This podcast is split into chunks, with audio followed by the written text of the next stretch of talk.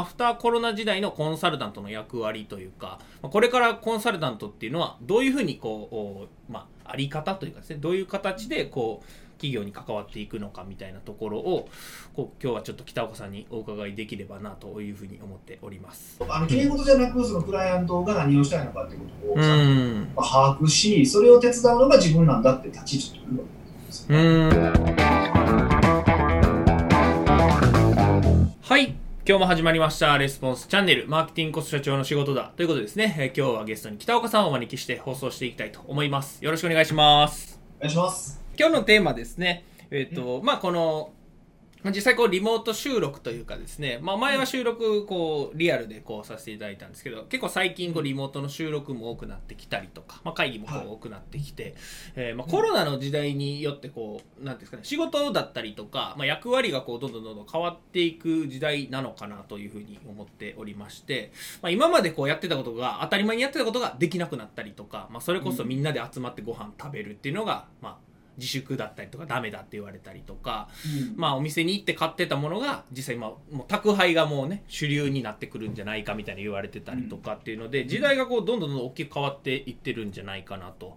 うん、でそれに関してこうコンサルタントも実際にこのなんか変化をしているのかどうかみたいなところで今日はちょっとお伺いできればなというふうに思うんですが、まあアフターコロナ時代のコンサルタントの役割というかこれからコンサルタントっていうのはどういうふうにこうまああり方というかですねどういう形でこう企業に関わっていくのかみたいなところをこう今日はちょっと北岡さんにお伺いできればなというふうに思っております。実際こう変わったことってありますか？このコロナになってから大きくそのコンサルとしての役割だったりとか、なんかやり方がこう大きく変わったとかなんか変化したことって何かあります？かやり方役割が変わったってことはないんですけど、はい、まあ、少なくとも我々はすごくお仕事はある意味しやすくなったお、えー、仕事をしやす。い、まあ、それビジネスモデル的な話をするとね、うんうん、えー、それこそコンサルタントって、まあ、話してなんぼじゃない、まあ、時間とってなんぼじゃないですか、うんうんうん、あるところでいくと、まあ、要は労働集約型なんで、うん、でもそれ移動がなくなったんで、うん、まあ同じクライアント数1日あたりにこなせるクライアント数が増えたので売り上げ上げやすくなったよね。ってのはまあまあ確かにあるんですよ。まず一つは、うんうん、まあ、それはちょっと置いといてそれはもうあり方の話ではな。く単純にまあなんていうかこう、まあ、まあ、平たく言うと稼ぎやすくなったよね。なんですけど、うん、えっと、それ以上に、あのー、こう、コンサルタントを取り巻く、まあ、お客さん、クライアント自身の環境変わってきてて、うん、クライアントがやっぱりすごく悩みが大きくなって、うん、不安に感じることとか多かったりするわけですよね。で、じゃあ、コンサルタントに何を求めてるのかっていうと、まあ、ある意味、宗教みたいなもんなんですよ。宗教はい。なんでかな。宗教って不安、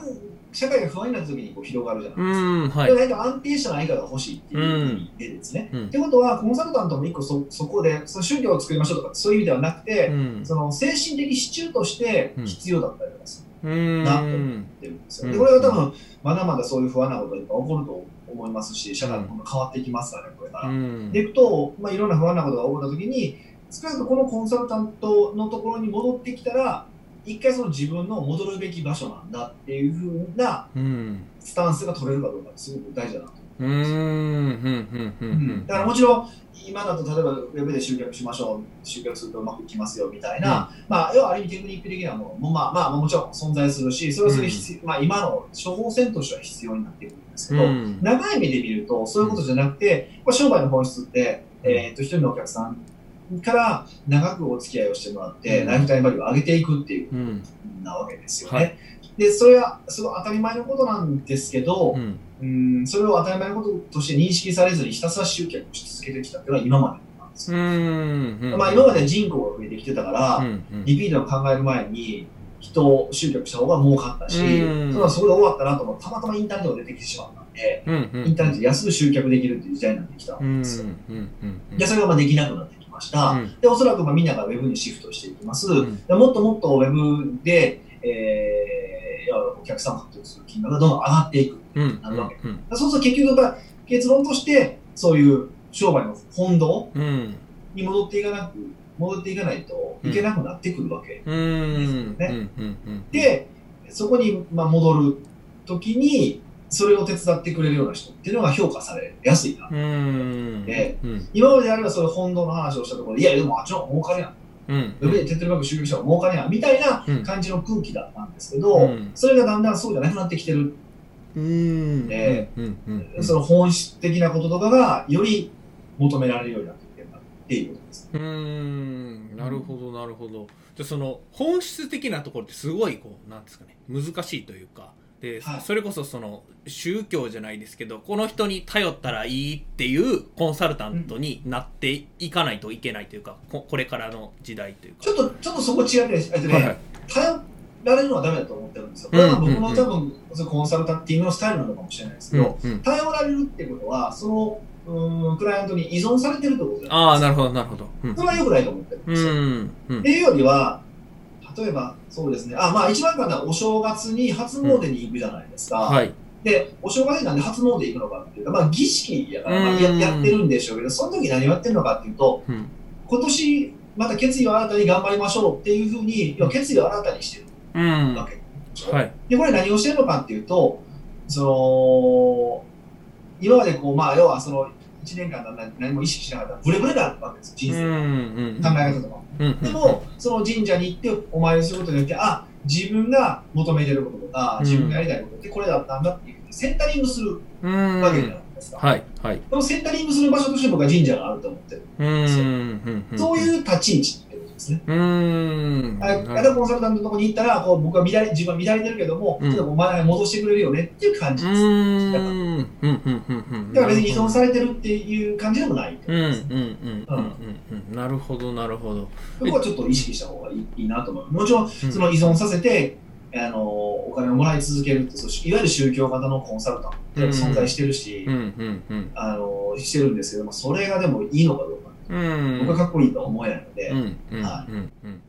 なるほどなるほど。じゃあその人にこう聞いたら自分がちゃんと行きたいところ行ける依存じゃないですけどこう自立できるみたいな感じですかねなんか。そうそうむしろその自分がやりたいことで,、うん、できることっていうのにフォーカスさせてくれるっていう。うん。はい、うんうんうん、なるほどなるほど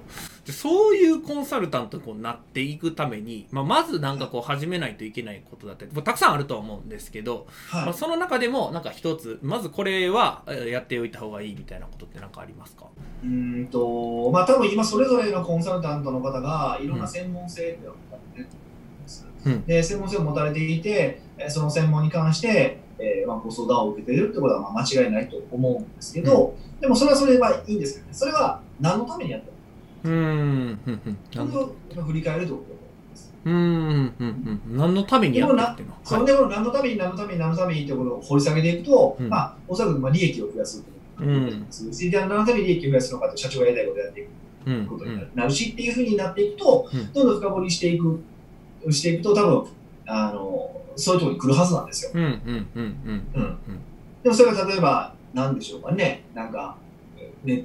うんと、Facebook のコンサルタントだとすると、Facebook で集客することって考えちゃうんですけど、うん、じゃなくてと、社長さんがやりたい、本の本当の目的これがあったとしたら、実は Facebook っていらんよねなる可能性もあるんですよ。うんうん、だったらその時は、えっ、ー、と、勇気を持って Facebook はこれいらないです言えるかと思うんですよね。自分の専門さえ否定するって。うんうんうんうんうんうん。なるほどなるほど。じゃあ自分のビジネスもそうですしその相手のビジネスをどうしたいのかというか何のためにこれやってんのかっていうのを深掘りしていくっていうのをまず最初にやっていくべき、そうそうそうそうそう。あのきれい事じゃなくそのクライアントが何をしたいのかっていうことを、うん、把握しそれを手伝うのが自分なんだって立ち位置を取るわけですよ、うん。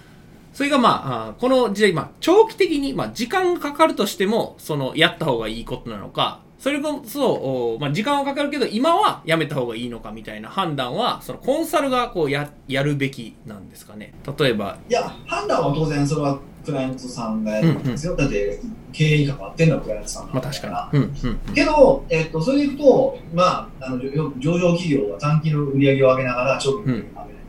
といけない。うん、それと同じことで、うん、えっと、両方のバランスを取らないといけない。うん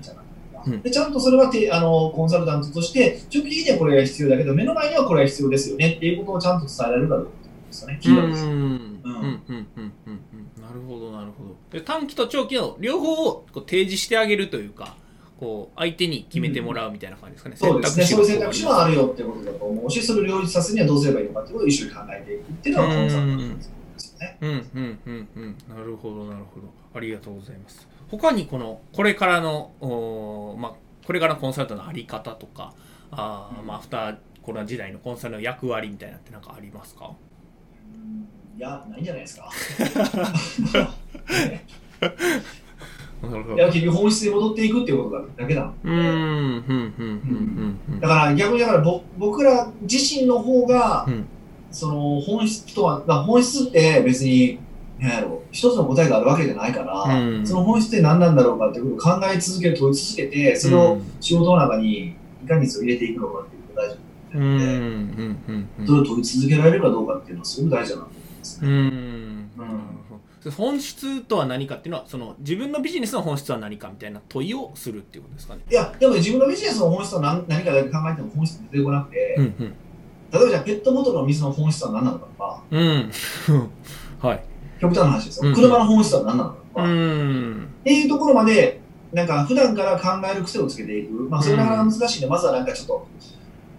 ビジネス書か読んでないでちょっと難しい本を読んでみるとか、ね、っていうだけでもそれを繰り返していく思考が深まっていくので、うんうんうん、多分その他のコンサルタントとはまた違うレベルで話だと思う。だからそのでも単純にこうやったら儲かりますっていうのは、もちろんそれは専門性は持ってるし、うん、もう今更それでね、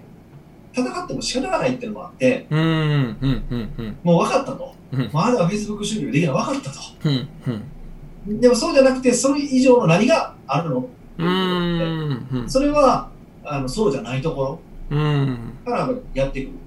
はずなん。うんうんうんなるほど。よく言いますけど、この例えば Facebook 広告のスペシャリスト A、B がいたとして、うん、どっちが Facebook 広告に詳しいかって僕らから見たら分かんないんですよ。うんうんうんうん、確かに。でもこの人たち何やってるか俺の方が詳しい、俺の方が詳しい。うんうんでもそこで、いや、そうじゃなくてって話で、うん、この人が、例えば何があるかな、まあ、まあ極端な話で極端な話で言うと、むっちゃプロレス好きなんですよ。うんうんうん、もう、プロレス、もう週刊プロレスプロレス